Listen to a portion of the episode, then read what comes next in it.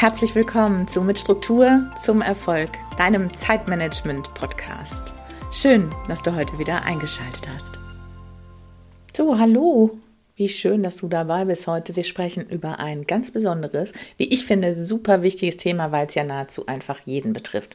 Bevor wir in Medias Res gehen, wie man ja so schön sagt, zum Thema Homeoffice kann ich mich jetzt selber kurz schon mal beruhigen, dass ich ausreichende Tontests gemacht habe und weiß, dass heute alles funktioniert. Ich hatte diese Podcast-Folge und der eine oder andere mag es vielleicht in meiner Story gehört haben. Diese und zwei weitere nämlich bereits aufgenommen.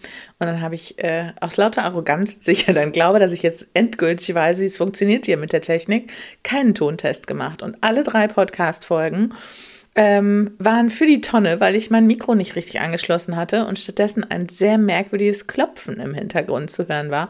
Und mit allen Möglichkeiten habe ich es nicht wegbekommen. Heute habe ich getestet. Ausreichend. Und deshalb können wir jetzt loslegen und sprechen heute über Wochenplanung im Homeoffice und viel, viel um das Thema Work-Life-Balance, auch wenn ich das Wort an sich überhaupt nicht mag. Was soll das bedeuten? Äh, Work-Life-Balance bedeutet ja erstmal grundsätzlich, dass offensichtlich irgendwas außerhalb der Balance ist.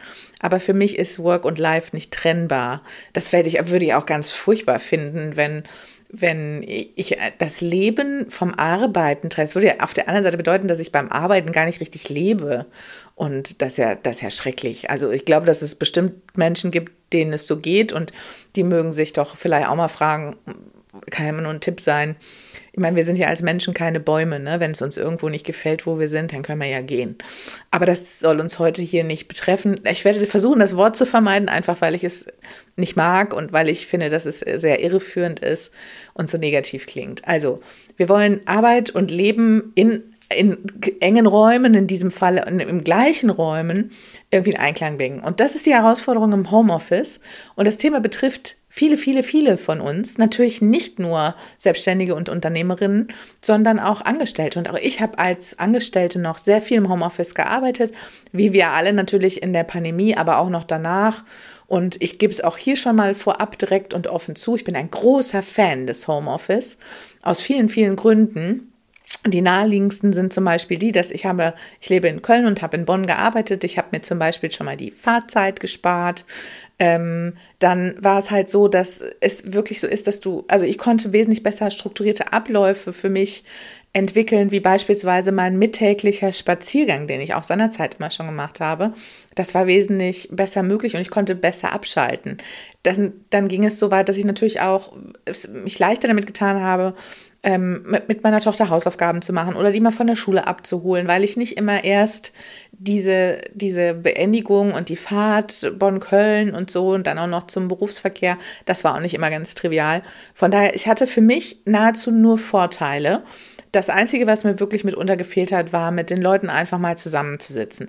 Ich habe oft keinen Sinn daran gesehen in meinem früheren Job und ich weiß, dass das vielen, vielen Leuten so geht ins Büro zu fahren, um dann im Büro den ganzen Tag in, in ähm, Teams-Konferenzen zu sitzen. Also ich sehe die Leute trotzdem nur digital und dann kann ich das auch von zu Hause machen, wenn ich da einen guten Arbeitsplatz habe. Über die, all diese Dinge wollen wir heute reden. Das war jetzt erstmal nur meine persönliche Meinung und dann schauen wir mal ein bisschen genauer, was das mit diesem Homeoffice eigentlich so auf sich hat.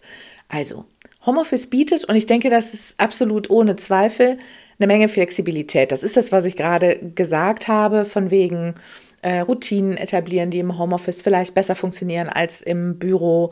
Dann sowas wie ähm, Flexibilität, weil man nicht noch Fahrzeiten einplanen muss, weil man vielleicht ein bisschen spontaner reagieren kann, wenn man mal ein bisschen Leerlauf hat zwischendurch und so weiter und so fort. Es bringt aber auch Herausforderungen mit sich. Und ich denke, ähm, eine der größten Herausforderungen ist äh, die, dass man irgendwie ähm, auch eine Trennung hinkriegen muss im Homeoffice zwischen Freizeit und Arbeitszeit. Und ich sage jetzt bewusst nicht zwischen Leben und Arbeit, sondern man müsste dann das persönliche, private Leben vielleicht dann so ein bisschen eher so benennen.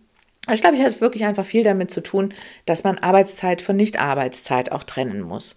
Und diese Grenze zu definieren ist insbesondere bei Selbstständigen und Unternehmerinnen, aber auch bei Angestellten nicht immer ganz trivial. Wo ist denn diese Grenze? Erstmal fehlt oft eine räumliche Trennung. Ähm, nicht jeder hat das Glück, ein Arbeitszimmer in seinem Zuhause zu haben. Habe ich übrigens auch nicht. Ich sage jetzt mal bewusst noch nicht, denn ich gehe schon davon aus, dass sich das irgendwann ändern wird. Aber aktuell arbeite ich, mein Arbeitsplatz ist Teil meines Schlafzimmers. Und viele haben das vielleicht im Wohnzimmer oder auch in der Küche oder teilen sich vielleicht, wenn es denn ein Arbeitszimmer ist, dieses Arbeitszimmer auch mit dem Partner oder vielleicht mit ähm, älteren Kindern, was auch immer. Ähm, aber eine komplette räumliche Trennung ist halt im Homeoffice eben nicht möglich. Ist ja per se halt ein Homeoffice. Ne? Will ja auch gar nicht wirklich getrennt sein. Das kann aber eben dazu führen, dass es keinen klaren Cut gibt zwischen ähm, Freizeit und Arbeitszeit. Und das wiederum kann dazu führen, dass es eben schwer ist abzuschalten, dass du irgendwie immer so ein bisschen, immer so ein bisschen arbeitest. Ähm, es gibt ja auch Leute, die arbeiten zum Beispiel am Küchentisch und wenn die fertig sind mit dem Arbeiten, schieben die ähm, den Laptop einfach nur zur Seite. Oder wenn es Essen gibt, wird der Laptop einfach nur so zur Seite geschoben und dann wird gegessen. Ich finde es super wichtig und das ist auch eigentlich einer meiner ersten Tipps, ähm, wirklich eine Trennung zu schaffen zwischen Arbeitszeit und Nicht-Arbeitszeit und also und Freizeit oder privater Zeit, Familienzeit, indem man einfach vielleicht Rituale einbaut, auch klare Stops einbaut. Also ich mache das zum Beispiel so, ich kann immer nur von mir sprechen.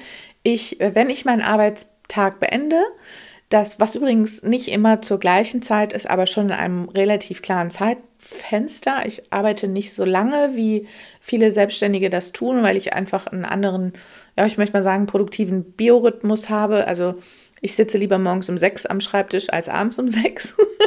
ähm, aber bis, also ich sag mal so, bis halb sechs, sowas arbeite ich in der Regel schon.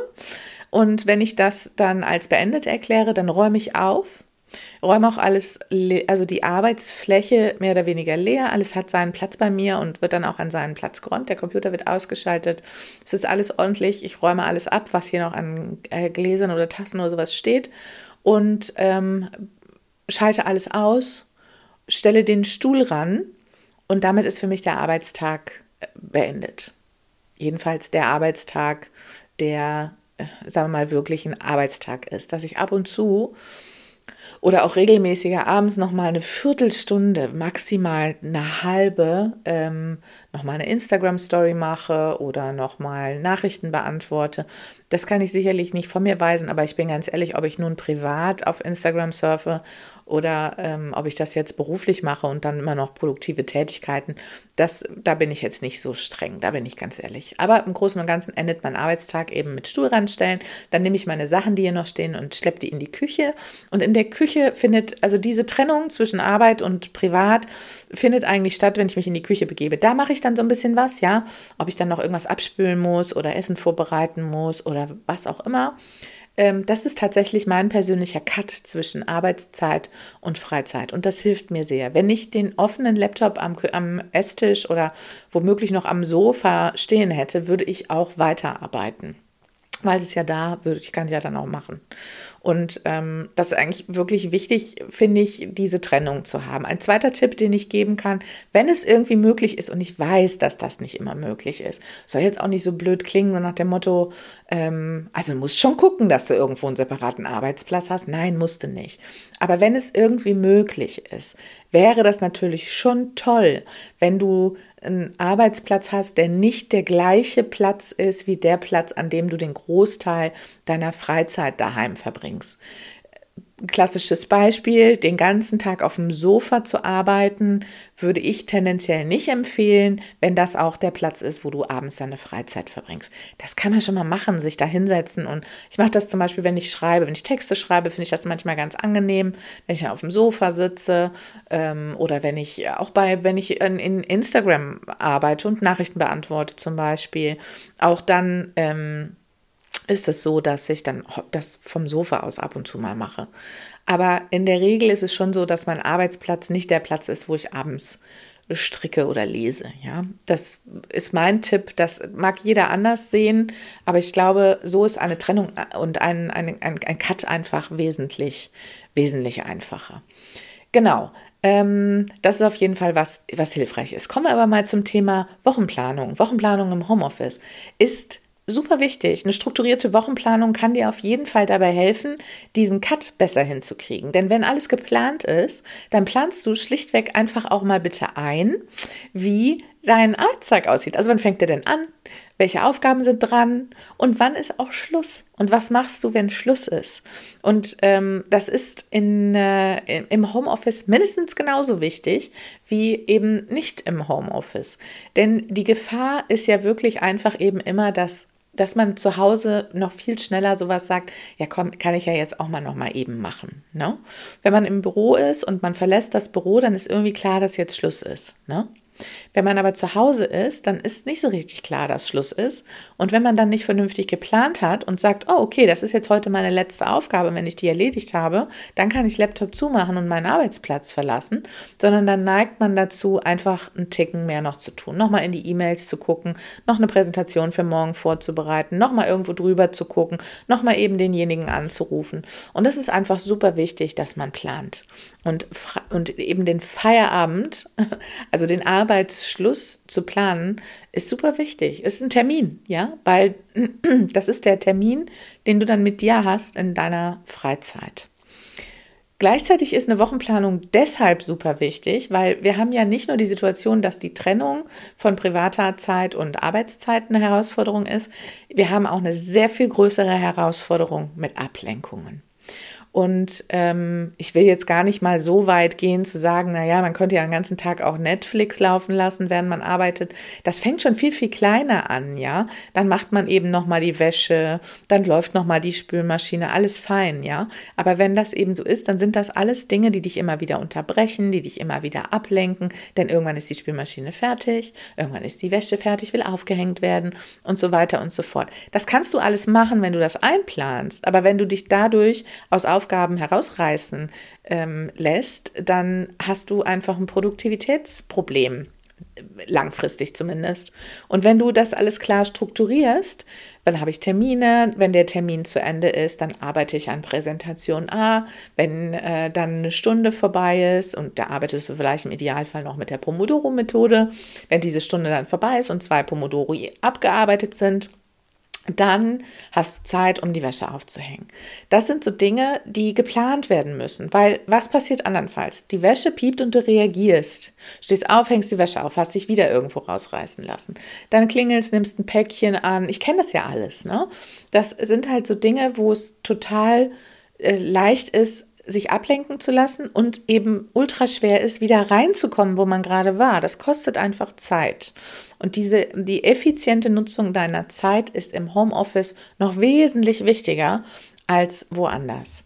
Natürlich lenken dich vielleicht dann Arbeitskollegen nicht so arg ab, die normalerweise im Rahmen stehen und dir einen Schwank aus ihrer Jugend erzählen. Aber es sind eben andere Gefahren, denen man aber Herr werden kann. Da bin ich absolut sicher. Also man muss sich nicht ablenken lassen und es hat ganz viel mit Planung zu tun. Denn du kannst ja diese Dinge, die dich normalerweise ablenken würden, durchaus einplanen. Das ist überhaupt gar kein Thema. Die Zeit ist ja da. Du sparst ja Fahrzeit, du hast Pausen. Da kannst du es ja alles easy machen. Aber bitte nicht ungeplant, weil dann reißt es dich raus und dann hast du eben wieder die Schwierigkeit, wieder in die Konzentration zu finden. Ja, das haben wir besprochen. Ähm, der, eine Gefahr, die ich auch sehe, ähm, ist tatsächlich wirklich die, die Arbeitszeit nach hinten auszudehnen. Ne? Also kein Ende zu finden.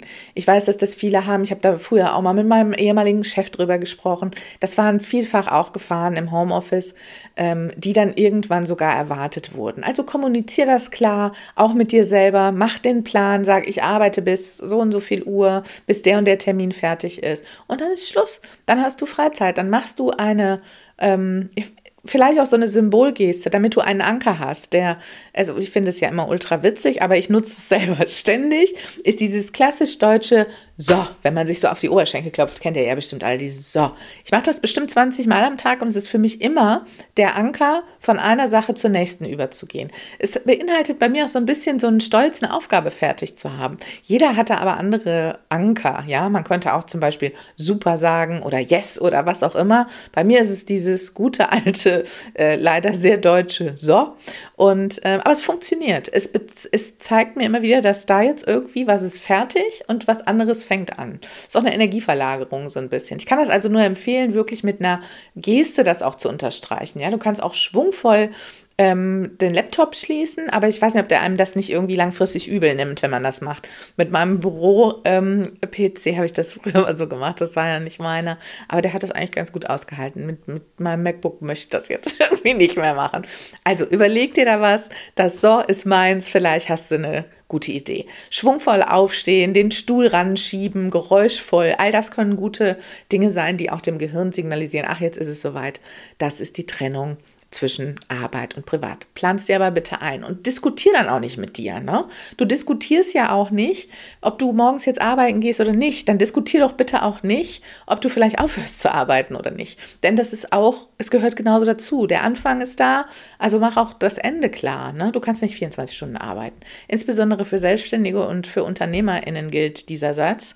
Denn ich weiß, dass viele von uns, wenn wir könnten, 24 Stunden arbeiten würden. Aber das nützt nichts, denn langfristig büßt du so viel Produktivität ein. Das ist einfach unglaublich wichtig.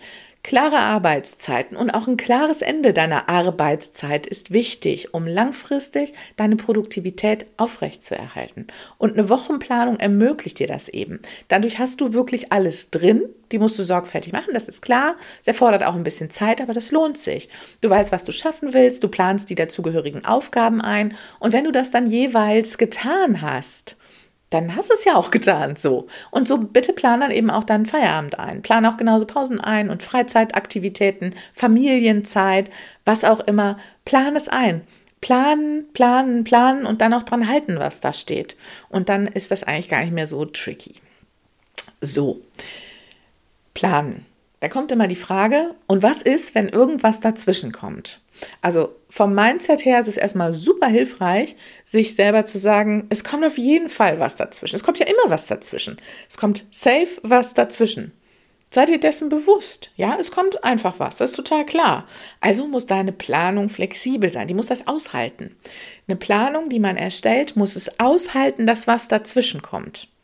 Wie kann man das machen? Es gibt viele, viele, viele Möglichkeiten, das zu machen.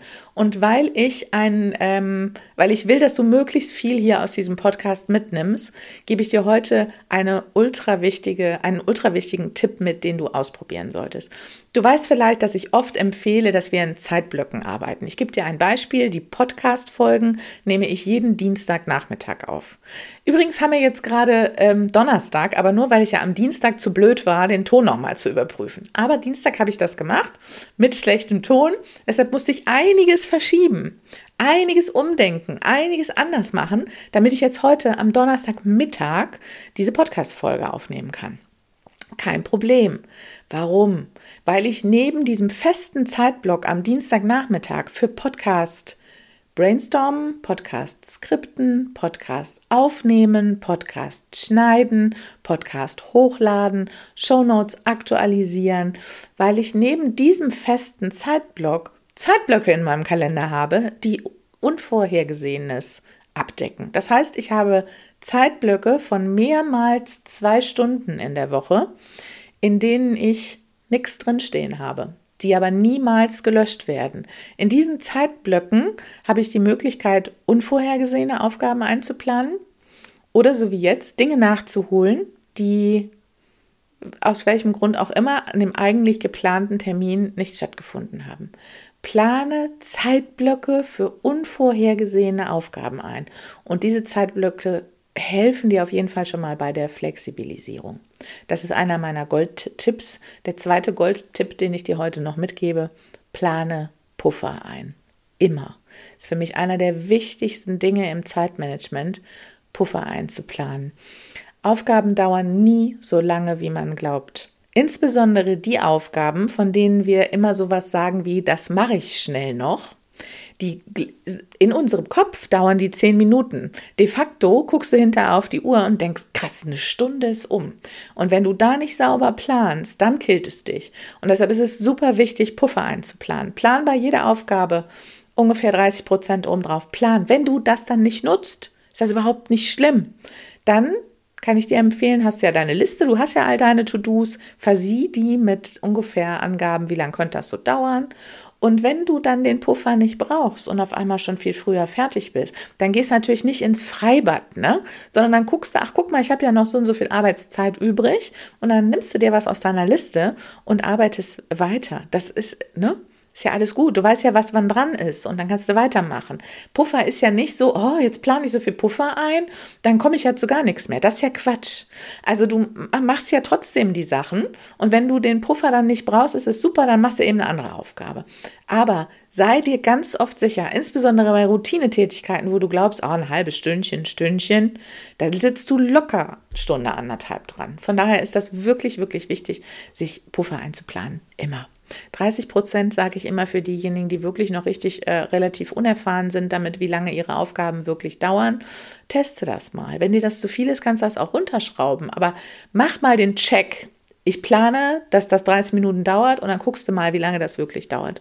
Und in den allermeisten Fällen sind so Kleckeraufgaben, an denen wir glauben, dass Kleckeraufgaben sind, dauern wesentlich länger. Und Aufgaben, die wir manchmal Monate vor uns herschieben, weil sie uns vorkommen wie der Mount Everest an Arbeit, die dauern dann eine halbe Stunde oder eine Dreiviertelstunde. Das ist ganz, ganz oft so. Das habe ich oft beobachtet und du kannst es ja für dich einfach mal ausprobieren.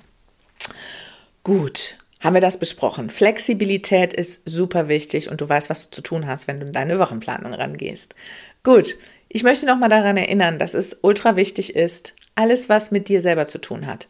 Pausen, ja, Me-Time sagt man ja auch immer so neumodisch. Eigentlich ein schönes Wort, können wir benutzen. Me-Time. Me-Time, Hobby, Sport, das ist zu berücksichtigen in deiner Planung wie ein Termin mit deinem Vorgesetzten, wie ein Termin mit deinem Steuerberater.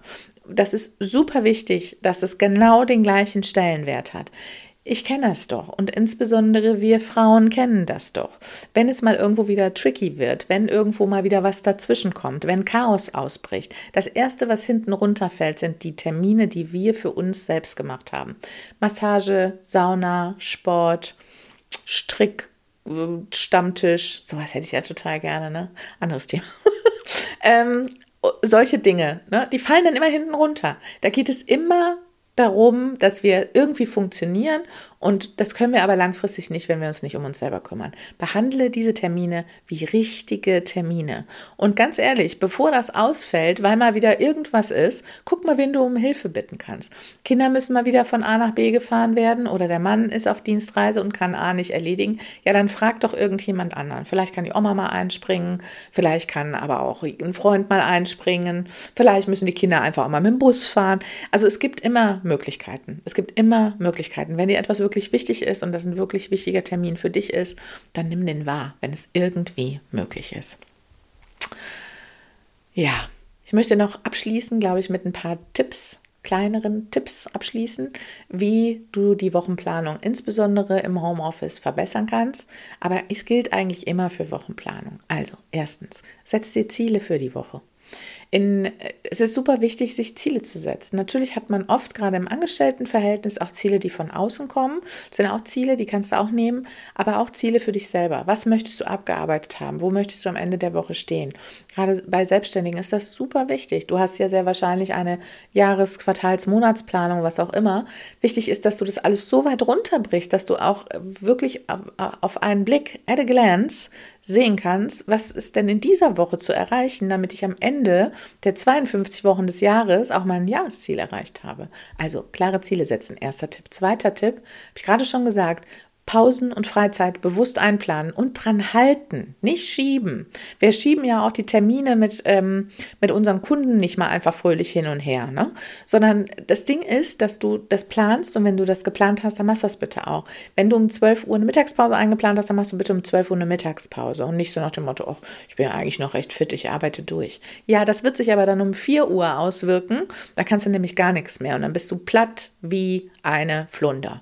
Das macht keinen Sinn. Also mach Pausen, bewusste Pausen und Freizeit.